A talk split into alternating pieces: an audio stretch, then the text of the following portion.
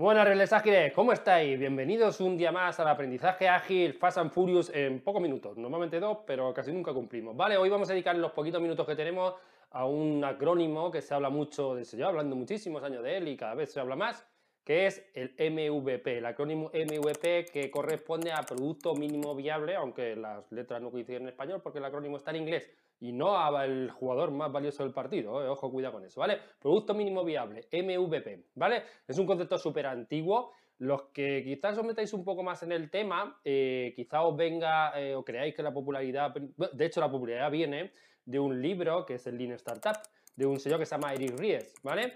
Pero realmente nos tendríamos que remontar mucho más atrás y se, se, empieza a hablar del concepto de MVP más allá, incluso en el 2001, ¿vale? No pego más chapa histórica, pero bueno, siempre me gusta ponerse un poquito en, un poquito en contexto, ¿vale? Antes de seguir, ¿vale? Eh, una cosita, recuerda que te dejo aquí abajo en la descripción del vídeo que tenemos canal de podcast, ¿vale? Por si acaso no puedes, estás en el coche como me pasa a mí y tal, y como el YouTube no puedes verlo, obviamente ni debes verlo, pues en el canal de podcast, en Spotify lo tenemos, te dejo el enlace abajo. Te recuerdo que tenemos una masterclass el próximo día 23, ¿vale? A las 19 horas eh, Madrid, gratis, online, eh, sobre esta vez vamos a dedicarle la masterclass en abierto al tema de la gestión del cambio ágil. Te dejo para que te, apuntes, te lo dejo abajo en la descripción del vídeo. También tenemos abierto el Agile Transformation Program y recuerda suscribirte al canal si quieres ayudarnos con esto. Bueno, volviendo al tema, ¿no? Te decía, contexto histórico, empieza, esto aparece, se empieza a nombrar en el 2001, curiosamente el año de la firma del Manifiesto Ágil. Eh, se hace famoso por un libro que se llama Lean Startup, te dejo el enlace abajo en la descripción, de un tipo que se llama Eric Ries, que es el que lo define con mayor, eh, con mayor difusión, por decirlo de alguna manera, ¿vale?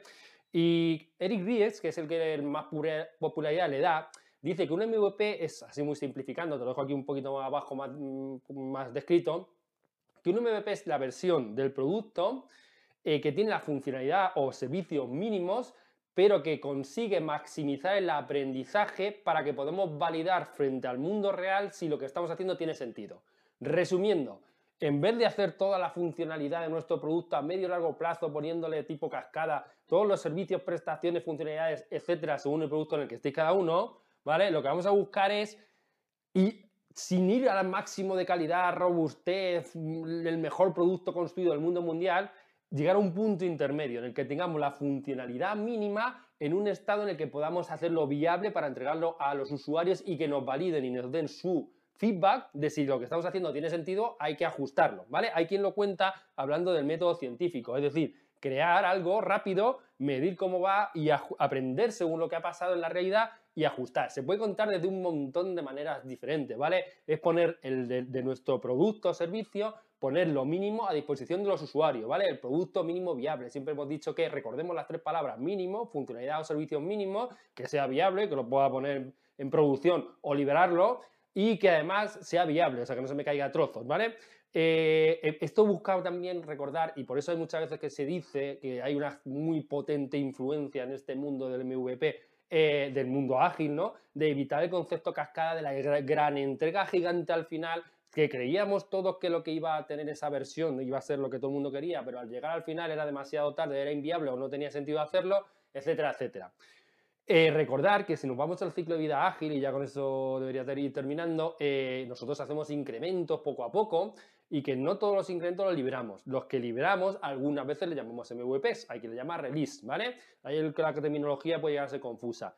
No todos los incrementos necesitamos o es necesario o es obligatorio, si es que hay obligatorio algo en la vida, el liberar algo o tener un MVP eh, sí que necesitaríamos después de cada iteración tener un incremento working software barra working solution, pero sí que deberíamos intentar pensar en que el MVP tiene que salir cuanto antes. Podemos definirlo también como que es un mindset, una manera de pensar, la aplicar el método científico y similar. No me enrollo más, espero que te haya quedado claro el concepto. Eh, te dejo información aquí abajo, te dejo más posts, te dejo el enlace al canal de podcast, el enlace para que te apuntes a la masterclass del próximo, del próximo día 23 eh, y suscrito al canal, que nos echas una mano, que la guía te acompañe y nos vamos a currar.